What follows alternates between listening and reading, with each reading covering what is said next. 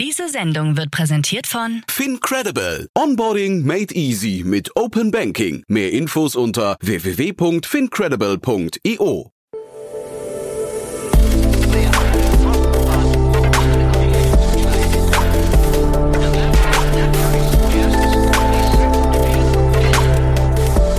Startup Insider Daily. Interview. Herzlich willkommen zu Startup Insider Daily. Mein Name ist Jan Thomas und heute gehen wir auf die Baustelle. Ich spreche mit Christian Hülsewig, dem CEO von Schüttflix. Das Unternehmen kennt ihr mit ziemlicher Sicherheit, hat ja in der Startup-Szene für sehr viel Furore gesorgt. Nicht zuletzt auch wegen der Kooperation mit Sophia Tomalla, die auch Gesellschafterin ist bei dem Unternehmen. Aber das Unternehmen schreibt insgesamt eine spannende Geschichte. Es geht, wie gesagt, um die Baubranche. Es geht um Schüttgut. Auf die Idee muss man erstmal kommen, im Schüttgut und Baumaterialien quasi den Markt der Zukunft zu entdecken, der, und das wird Christian gleich im Detail erzählen, deutlich, deutlich größer ist, zumindest laut Aussage von Christian, als der Taximarkt, also als Uber und Konsorten. Es gab gerade eine neue Finanzierungsrunde, über die sprechen wir im Detail. Jetzt, wie gesagt, mit Christian Hülsewig, dem CEO von Schüttflix. Werbung. Sei dabei beim HTGF Family Day am 11. und 12. Juni in der Station Berlin. Für zwei Tage voller Inspiration und Business. Tauche ein in ein einzigartiges Netzwerkerlebnis mit bis zu 1500 Teilnehmenden. Erkunde das innovative Seed- und Later-Stage-Portfolio des Hightech Gründerfonds. Lass dich vom vielseitigen Programm inspirieren und knüpfe wertvolle Kontakte. Sichere dir jetzt dein Ticket. Mehr Informationen findest du unter www.family-day-htgf www.startup-insider.de. Startup Insider Daily. Interview. Cool, ja, ich freue mich. Christian Hülsewig ist hier, CEO von Schüttflix. Hi Christian. Hi. cool. Tolles Versprechen, Christian, und erstmal Glückwunsch. Starke Runde, ne? Ja, vielen, vielen Dank. Äh, absolut. Also bin sehr, sehr zufrieden mit dem, äh, wie das jetzt zusammengekommen ist, äh, wenn es auch nicht die einfachsten aller Zeiten sind. Reden wir gleich im Detail drüber. Auch also die Umstände der Runde ist natürlich äh, gerade vor dem Hintergrund der Zeit gerade äh, super spannend. Aber lass uns erstmal über Schüttflix reden im Detail. Die Leute, die euch noch nicht kennen, äh, wer, wer seid ihr, was macht ihr? Wir sind ein Marktplatz für Sandstedt und Kies, also für die Grundlage aller Baumaterialien. Ähm, wir sind eigentlich in einfachen Preisvergleichsportal wie so ein Check24 der verschiedenen Anbieter, die Sandstoffe und Kies oder auch Recyclingmaterialien anbieten, mit einem angeschlossenen Transportmanagementsystem. Das heißt, wir bieten es nicht nur an, sondern wir liefern es auch aus. Wir haben irgendwo 6000 Partner auf der Plattform. Das heißt, 4.500 Spediteure, 1500 Anbieter und äh, die dann über uns Transaktionen machen, beziehungsweise die miteinander verbinden. Ähm, das Ganze als Marktplatz, das heißt, der Kunde kauft bei uns und wir kaufen beim Lieferant, beim Anbieter und äh, ja, sind damit seit fünf Jahren im Markt aktiv machen so irgendwo eine Million Tonnen im Monat. Ähm, also ist schon ganz, ganz respektables Volumen, was da drüber geht. Wie viel ist das so vom Markt hinterher? Also kann man das beziffern? Der Markt ist riesig groß. Ja? Also ja. ich vergleiche es mal ganz gerne mit dem Taximarkt. Ähm, es gibt in Deutschland 94.000 Taxi- und Funkmietwagen. Das ist ja irgendwo der Addressable-Markt von Uber. Es gibt aber 150.000 Schüttgut-LKWs. Okay. Das heißt, 1,5 mal so viele LKWs auf der Straße, Kipper, die Sandstoff und Kies fahren, wie, äh, wie Taxis. Und ich sag mal, man spricht immer ganz gerne im Startup-Umfeld ja von Marktgröße oder TAM, ne, Total Addressable mhm. Market. Und der ist natürlich bei uns absolut irre. Also wenn du so ein normales Taxi hast, das brauchst du, machst du 250 Euro Umsatz am Tag. Unsere Schüttgutlaster machen 1500 am Tag. Das sind so 700 Euro für Transport dabei, 800 Euro Material. Ähm, das heißt, du hast sechsmal so viel Umsatz pro Fahrzeug pro Tag und anderthalb Mal so viel Fahrzeuge im Markt. Also in der mhm. Theorie ist der Markt neunmal so groß wie der von Uber. das stimmt aber nicht ganz. Die, die Uber ist, äh, beziehungsweise die, die äh, Taxifahrer fahren natürlich sieben Tage die Woche. Unsere Lieferanten und Spediteure fahren nur oder arbeiten nur fünf Tage die Woche. Aber trotzdem bist du irgendwo beim Marktgröße von 6x Uber. Das sind in Deutschland größer 30 Milliarden adressierbares Volumen. Wir sind äh, irgendwo bei 150 Millionen derzeit unterwegs, vielleicht ein bisschen drüber. Ähm, das heißt, wir sind immer noch kleiner 1% Marktanteil, eher Richtung 0,5, um ehrlich zu sein. An welchen Stellen verdient ihr mit? Jedes Mal, wenn eine Transaktion zustande kommt, dann ist da für uns eine Marge drin. Also hinten drum, ähm, also bei uns ist so, die Preisfindung ist wie folgt. Der Lieferant hat äh, seine Produkte, die er in seinem Segment oder in seiner Region anbietet. Ähm, wir rechnen mit den Produkten plus die von uns errechneten Transportkosten weiter, hauen da unsere Marge drauf und die ist je nach Region unterschiedlich, ähm, aber für gewöhnlich im hohen einstelligen Prozentbereich. Und äh, ja, damit kalkulieren wir dann. Am Ende gibt es keine Hidden Fees, sondern äh, das, was der Anbieter haben möchte, damit rechnen wir weiter. Das heißt, der kostet, kostet hinten, hintenrum nix. Ähm, die Transportkosten errechnen wir, wie es ein Uber auch macht. Dann können die LKW-Fahrer sagen, jo, für den Preis fahre ich gern. Und dann geht's von da aus weiter. Und Vertragspartner seid dann auch ihr hinterher in beide Richtungen oder ist das dann quasi der Spediteur? Nee, ganz genau. Wir sind absolut, wir haben Full Skin in the Game. Das heißt, der Kunde kauft bei uns und wir kaufen im Lieferant. Wir stehen fürs Material, für die Qualität gerade, für die pünktliche Lieferung. Also wir sind schon ein ordentlicher Partner für unsere, unsere Kunden. Ist das dann fast eher wie so ein Flixbus-Modell eigentlich, ne? Aus Speditionssicht ja nicht ganz. Also man muss ja sagen, Flixbus ist ja dann, äh, bringt auch eine gewisse Ausleistung für den Spediteur mit. Das machen wir nicht. Ach so. Also bei uns ist eben so, dass der Spediteur selbst entscheidet, welche Tour er bei uns fährt und welche nicht. Aber wir sind jetzt nicht so unterwegs, dass wir sagen, äh, wir garantieren eine gewisse Auslastung auf die LKWs. Das tun wir nicht. Mhm. Ich hatte ja deinen Kollegen Nils hier schon vor, ich glaube, so rund zwei Jahren, also im Rahmen der letzten Runde mal hier zu Gast. Ähm, hat sich euer Modell seitdem geändert? Nein, nein. Also das Modell ist gleich geblieben. Es funktioniert so sehr gut. Ähm, insbesondere bei Großprojekten ist das schon äh, genau die richtige Variante. Und jetzt sagst du 150 Millionen, so roundabout. Äh, das heißt, äh, so, ihr geht so auf ein Prozent Marktanteil. Wie groß, wie groß kann der Anteil werden, den ihr mal schafft? Also ich glaube ja, dass das ist, ich meine, letztendlich geht es ja um Netzwerkeffekte. Mhm. Und die Netzwerkeffekte werden natürlich mit Volumen stärker und größer. Das heißt, wenn ich Material zwischen Bau, verschiedenen Bauvorhaben hin und her schieben kann, das ist eigentlich der ganz große Hebel bei uns. Also es geht eigentlich weniger darum, wir liefern natürlich auch von den Sandgruben und Schotterwerken auf die Baustellen, aber richtig spannend wird es eigentlich, wenn man Baustellen hat, wo Material entsorgt werden muss, was eine andere Baustelle konsumieren kann. Also musst du dir so vorstellen, wenn du jetzt in Köln eine Ausschlachtung hast und nimmst mal die oberen Meter 50, ja, das, was so die Zivilisation hinterlassen hat, an die Seite, dann kommst du da drauf oder drunter eigentlich auf ja, den perfekten Kies und Sand. Das ist der gleiche, es ist eben, ähm, das Rheinland ist ja auch geologisch gesehen ein Rheintal und äh, das hat ein wahnsinnig tolles Material drunter. Es ist das gleiche wie aus den Kiesgruben vor der Stadt. Ist ja auch bei der Baugrube in der Stadt eben vorzufinden. Mhm. Und wenn man dieses Material dann eigentlich in sehr kurzen Distanzen innerhalb der Städte verschieben kann, dann ist das ein riesen also es ist einfach ökologisch und ökonomisch wahnsinnig sinnvoll. Also A, weil ich sehr kurze Transportwege fürs Material habe. Also ich will damit sagen, der Kies aus der Stadt, aus der Ausgrabung, aus der Baugrube, ist ja der gleiche Kies wie aus der Kiesgrube vor der Stadt. Geologisch gesehen. Mhm. Und das zu verbinden, ist eigentlich der Kreislaufwirtschaft at its best. Und dann äh, ist natürlich für uns auch spannend, je mehr Baustellen man beliefert, je höher sind die Chancen, das zu verwerten. Das heißt, mit einem Prozent Marktanteil ist man auf jeder hundertsten Baustelle. Das heißt, die Chance, genau die richtige Baustelle zur richtigen Zeit zu haben, da, um das Surplus von der einen Seite auf der anderen Seite zu nutzen, ich will nicht sagen, es ist 1 zu 100, aber man könnte es noch 100 mal größer machen, die Chance dafür, indem man einfach Marktanteile gewinnt. Und deswegen bin ich der Meinung, dass das, mit dem wir unterwegs sind, das Thema Kreislaufwirtschaft, diesen Perfect Fit zwischen jemandem, der etwas entsorgen möchte, was verwertet werden kann, also nicht entsorgen und deponieren, sondern entsorgen und also dann verwerten. Die Chancen kann man einfach mit jeder Baustelle, die wir machen, erhöhen wir eben die Möglichkeiten für diese Verwertungsmaßnahmen. Das heißt, äh, für euch ist dieser Kies hinterher äh, nicht nur ein kleines Zusatzgeschäft, sondern fast eine essentielle äh, Erweiterung eures Geschäftsmodells. Absolut, das ist der klare Fokus. Aber das, dieser Fokus oder die Möglichkeit der Kreislaufwirtschaft kommt halt mit Marktanteilen. Mhm. Das heißt, wenn ich mal zehn Prozent Marktanteil habe, habe ich natürlich viel, viel höhere Chancen als bei einem Prozent Marktanteil, nämlich zehnmal so hohe Chancen, das Material wiederverwerten zu können. Und wenn ich 30 Prozent Marktanteil habe, habe ich 300 mal so hohe Chancen. Mhm. Also das ist ja einfach ein wahnsinniges Wachstum auf der Chancenebene dann. Ja?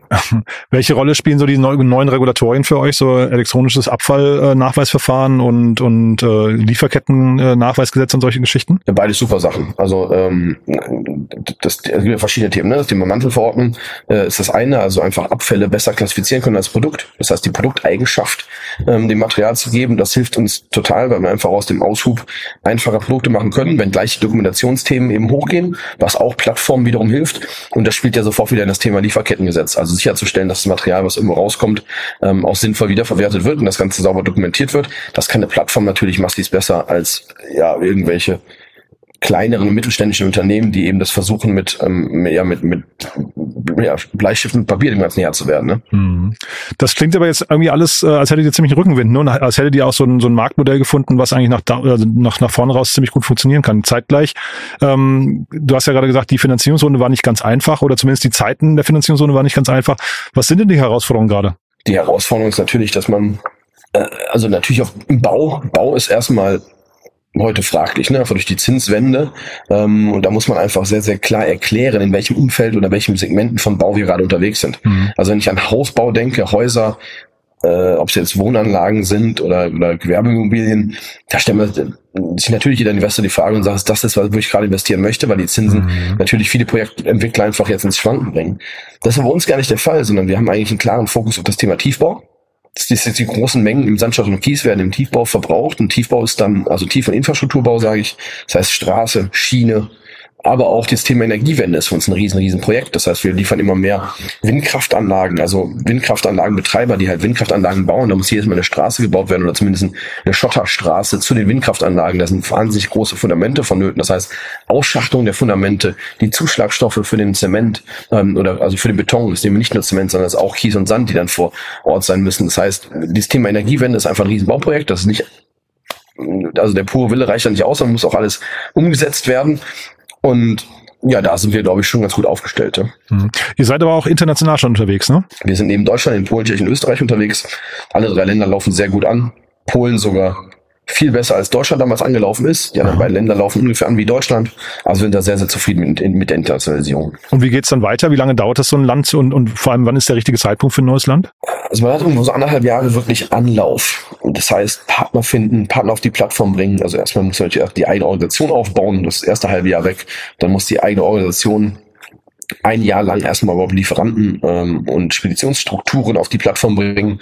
Das ist so ein bisschen wie wenn jetzt so ein, äh, ob es jetzt bei Uber ist oder vergleichbar vielleicht eher mit so einem Esslieferdienst, der in eine neue Stadt kommt. Ja, der muss halt alle Restaurants auf der Plattform haben, bevor die Plattform mhm. attraktiv ist für den End-User. Ähm, und das gleiche haben wir eben auch. Wir müssen erstmal eine gute Durchdringung auf der Lieferanten- und Speditionsseite haben, um dann auch wirklich äh, dem Kunden ja eine volle Marktübersicht und Liefertreue garantieren zu können. Mhm. Jetzt hatte ich gelesen, eure Pressemeldung, letztes Jahr waren es 90 Millionen Euro Umsatz, jetzt 150, also was soll ich, Wachstum so rund 60 Prozent. Geht das nach vorne so weiter? Also Runrate 150, ne, wenn man es jetzt betrachtet. Mhm. Ähm, das heißt, wenn wir dann kumuliert, werden wir müssten wir eigentlich drüber kommen bis Ende des Jahres. Das ist ja, wir sind ja noch, das zweite Halbjahr ist im Bau eigentlich wesentlich stärker als das erste Halbjahr. Aha. Und äh, deswegen sind wir guter Dinge, dass wir da auch auf, ähm, im Run-Rate Run -Rate, äh, Volumen nochmal wachsen werden, zumindest des Jahres. Und na, so nach vorne raus, kann man das halten oder muss man dann eben tatsächlich international stark expandieren? Also du, du hast ja einmal gesagt gerade, ihr habt so ungefähr ein Prozent oder noch nicht mal ein Prozent in Deutschland, wenn ich es richtig verstehe. Ja. Ähm, das heißt, ist Deutschland dann weiterhin stark wachsend oder braucht man die internationalen Märkte? Je nachdem, was du als stark wachsend bezeichnest. Also äh, normalerweise sollte auch in Deutschland eine Verdopplung drin sein. Ähm, die wow. anderen Länder, wir sind aber auch am Anfang äh, oder das erste, im ersten auf zweiten Jahr sind wir 8x gewachsen, im zweiten aufs dritte Jahr sind wir 4x gewachsen. Also natürlich nimmt das Wachstum irgendwo ein bisschen ab äh, in der Geschwindigkeit, aber trotzdem werden die Zahlen natürlich insgesamt größer. Also ich erwarte schon irgendwie mindestens ein 4x oder mehr in den Ländern nächstes Jahr. Um, ähm, und das spielt dann natürlich in die Gesamtwachstumskurve der Company. Ja gibt ja gerade diese Debatte am äh, Finanzmarkt, dass irgendwie statt Wachstum, äh, ich weiß nicht, Profitabilität eigentlich in den Mittelpunkt muss. Jetzt hatte ich bei euch gelesen, Break-Even, so irgendwie in 12 bis 24 Monaten. Ist, ist das als Story momentan, äh, kommt das gut an, dass man eben, also man muss wissen, glaube ich, wie man profit, profitabel wird, aber Wachstum wird ja wahrscheinlich trotzdem irgendwie gern gesehen, ne? Absolut. Also wir, bei uns natürlich so, wir können, wir haben ja auch Deutschland in fünf Regionen aufgeteilt und wir können zeigen, dass die ersten Regionen bei uns profitabel laufen. Mhm. Das heißt, wenn wir eine gewisse Marktdurchdringung erreicht haben, und das müssen nicht da reichen schon drei oder vier oder fünf Prozent, um ehrlich zu sein, in verschiedenen Regionen. Ähm, dann kann man das Geschäft profitabel betreiben. Und das tun wir in verschiedenen Regionen. Das heißt natürlich noch nicht, dass die gesamte Company profitabel ist. Ähm, und da muss man sich einfach dann, muss man sich anschauen, wie viel Neuerschließung möchte man eigentlich angehen und wie viel ist äh, nachhaltiges Wachstum in Regionen, wo man schon eine gewisse Maturity erreicht hat. Mhm. Du hast ja vorhin auch die Zinswende ähm, so ein bisschen, wenn man es so nennen darf, angesprochen, also zumindest die, die teureren Zinsen. Ähm, spielt euch das nicht sogar eigentlich in die Karten, weil, weil man jetzt quasi auf der Baustelle irgendwie anfangen muss, jeden, jeden Cent irgendwie zweimal umzudrehen? Absolut, also die Baustelle muss, muss effizienter werden. Ähm, und normalerweise, klar, wir, wir treten immer an gegen persönliche Beziehungen von äh, ja, Projektleitern und Einkäufern, hm. die über Jahrzehnte mit denselben Menschen zusammengearbeitet haben. Und diese Beziehungen muss man sich auch leisten können. Ja? Also wenn man die pflegen möchte und sagt, ich gehe jetzt nicht äh, oder ich stelle mich nicht so im Wettbewerb. Und ich glaube, dass wir uns da schon helfen wird, äh, dass einfach ja, die der Margendruck voll da ist, ja. Hm. Was sind denn so die größten Kritikpunkte, die euch entgegen, äh, was nicht schwappen? Äh, gibt's da welche, wo, wo Leute sagen, also jetzt mal persönliche Beziehungen, kann ich verstehen, ist so ein Thema, aber gibt's andere Ressentiments? Das größte Thema ist die persönliche Beziehung. Ja?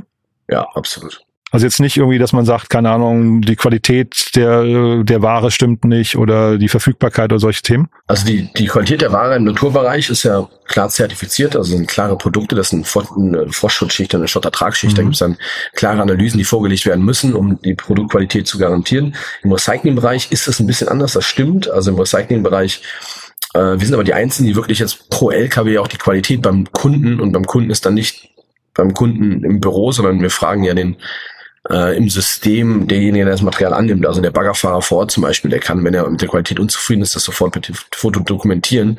Und ich glaube, wir sind die einzigen, die das wirklich auf LKW-Ebene überhaupt als Datenpunkt erfassen, wie die mhm. Qualität denn ist. Und das ist definitiv der Fall, dass im, insbesondere im, in der Wiederverwertung von Materialien, ob es jetzt ein Recycling-Schotter ist, also ein gebrochenes, gebrochener Bauschutt, oder ob es ein, ähm, einfach ein Kies ist aus einer aus einer aus aus, aus, einem, ähm, aus einer Baustelle, wo etwas ausgehoben wird.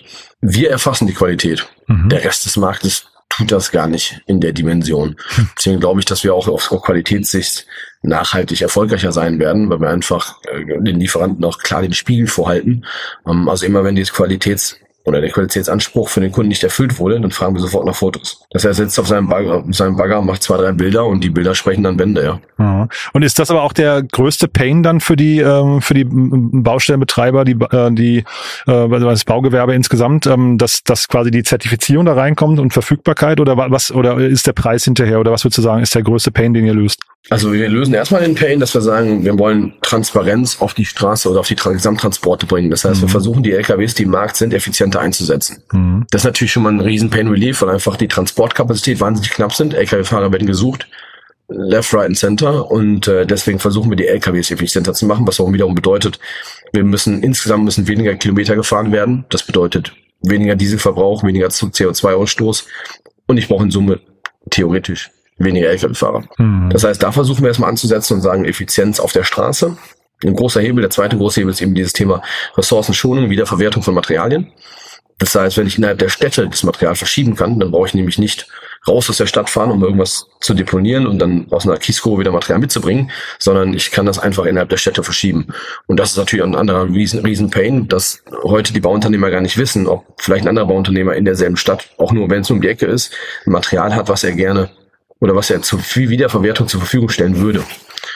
Und da Transparenz reinzukriegen, also die, die Kiesgrube der Zukunft und das Schotterwerk der Zukunft, mhm. ist eben der Rückbau. Mhm. Das heißt, die dezentrale Abbruchbaustelle irgendwo in der Stadt, das ist da, wo jetzt zukünftige Ressourcen gewonnen werden. Und das heißt, die Supply oder die, die Lieferstruktur wird noch fragmentierter und vor allem noch schnelllebiger. Also heute ist ja eben so, dass ich ein, ein Schotterwerk, das ist über Jahrzehnte, manchmal sogar Jahrhunderte am selben Ort. Mhm. Und jetzt habe ich einen Rückbau von einer Fabrikanlage als Beispiel. Und das ist eigentlich da, wo ich den Recycling-Schotter erzeuge, aber gar nicht für Jahre, sondern vielleicht manchmal nur für Monate oder sogar nur Wochen. Und dieses Material dann in der Region zu vermarkten, beziehungsweise überhaupt transparent zu machen, wo dieses Material vorrätig ist. Das ist der ganz, ganz große Hebel der Zeit, um ja, Ressourcen effizienter zu arbeiten, ähm, nicht nur auf dem, auf der Abbau, auf der Seite des Abbaus des Materials, sondern vor allem auch im Transport. Mhm. Überall, wo Daten eine Rolle spielen, spielt ja eigentlich auch KI mittlerweile eine Rolle. Ist es bei euch auch so? Ja, das ist ja zum Glück, also da, da brauche ich jetzt keine künstliche Intelligenz für, um rauszufinden, wer denn, wo, wo in welcher Ecke, äh, also klar könnte ich jetzt, wir könnten jetzt drüber sprechen und die Buzzwords äh, uns gegenseitig zuspielen, aber äh, fairerweise äh, guckt das System, das sind einfach Algorithmen einfach nur nach, ähm, wo jetzt der nächste Lieferant in der äh, im Umkreis ist, mhm. ja. Und das ist dann, ich meine, das könntest du auch in Excel machen. Wäre ein bisschen komplizierter mit absteigender Sortierung, aber da würdest du in, in zwei, drei Stunden Excel auch rausfinden, ne? Mhm. Und äh, das kannst du, das, also klar, ein einfacher Algorithmus, ähm, um da dann äh, die richtigen Matches zu finden, um ehrlich zu sein. Nee, hätte ja auch sein können mit Blick auf, ne, wir wollten ja mal über die Finanzierungsrunde äh, sprechen, hätte ja sein können, dass das quasi eine Erwartung ist sogar von Investoren heute. Nein, also eine, eine, eine KI, äh, klar, unsere unsere Algorithmen werden mit jeder Tour, die wir gefahren sind, auch besser hm. und stärker, ja. Und jede Baustelle, die wir zusätzlich betreuen, ähm, macht unser Netzwerk stärker und das ist eigentlich das, was für uns den großen Unterschied macht. Und klar dokumentieren wir im Hintergrund sauber weg, aber ähm, da brauchen wir, wir haben, wir haben auch KI im Einsatz, das stimmt.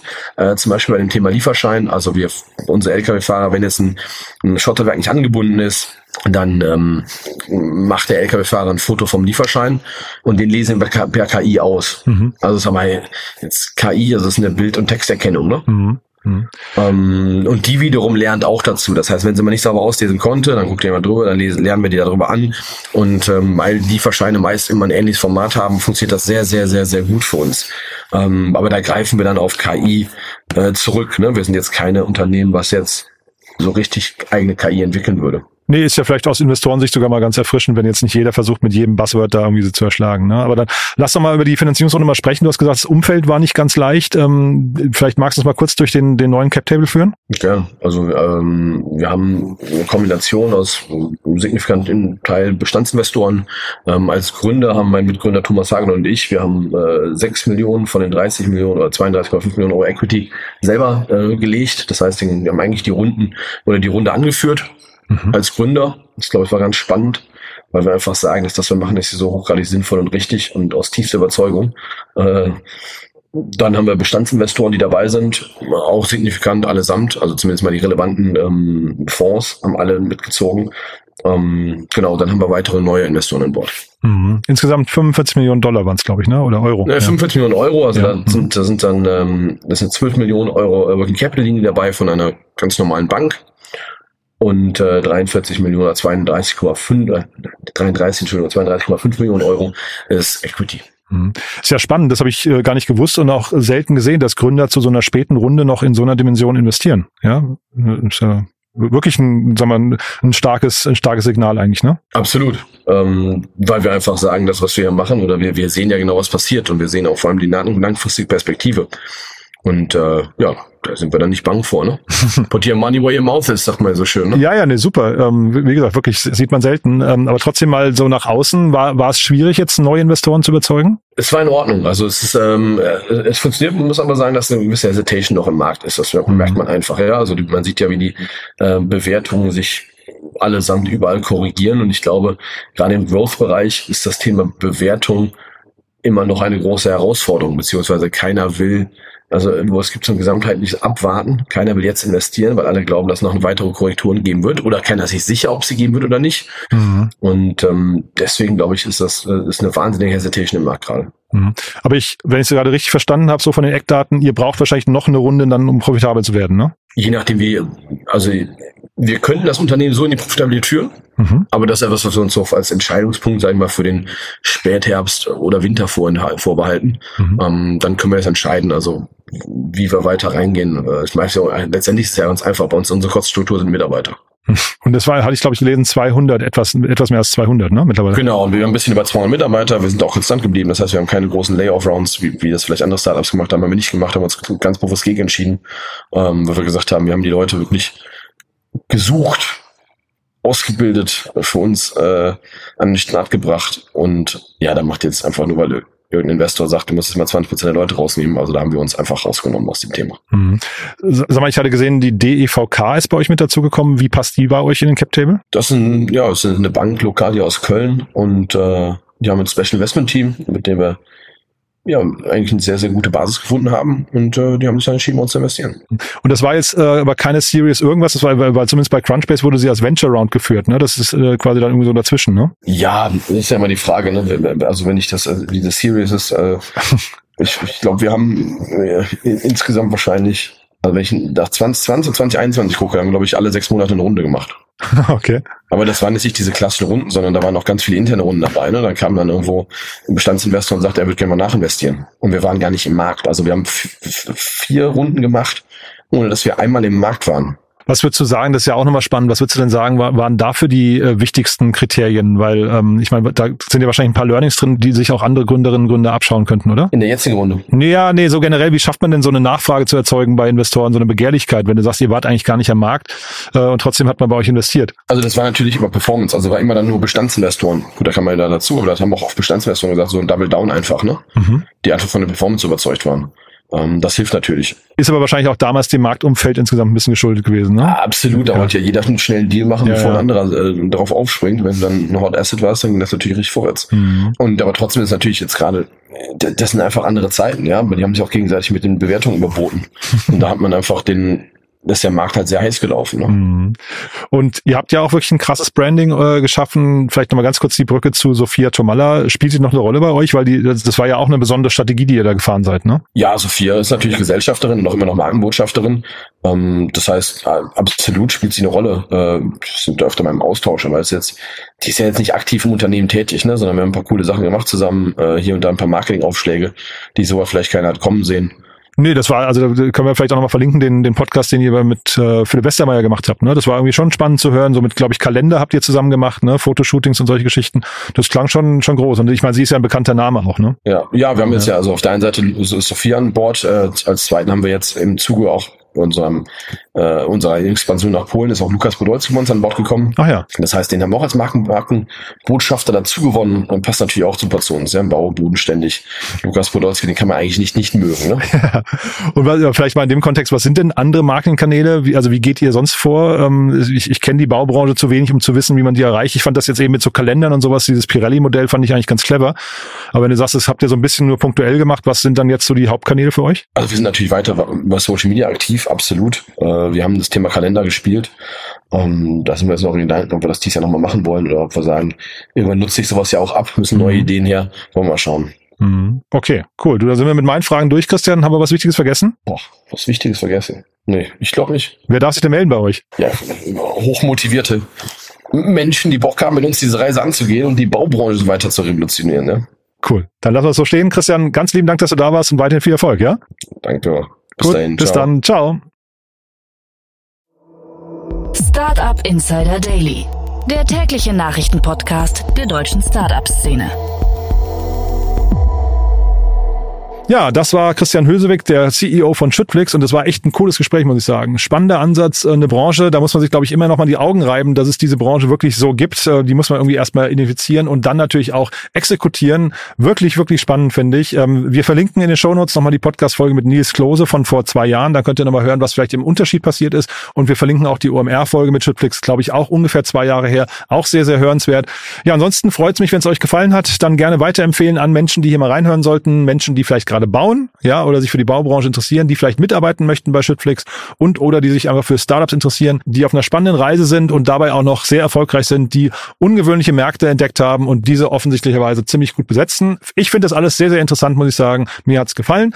Ansonsten, apropos interessant, unsere Plattform ist natürlich auch interessant. Schaut sie euch mal an unter www.startupinsider.de findet ihr alle großen Startups aus Deutschland, mittlerweile über 5000 aufgelistet mit allen Details. Wir bauen ja das größte Nachschlagewerk für die deutsche Startup-Szene.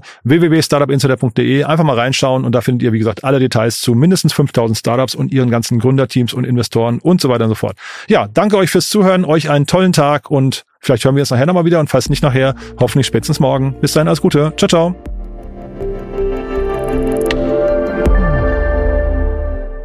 Diese Sendung wurde präsentiert von Fincredible. Onboarding made easy mit Open Banking. Mehr Infos unter www.fincredible.io.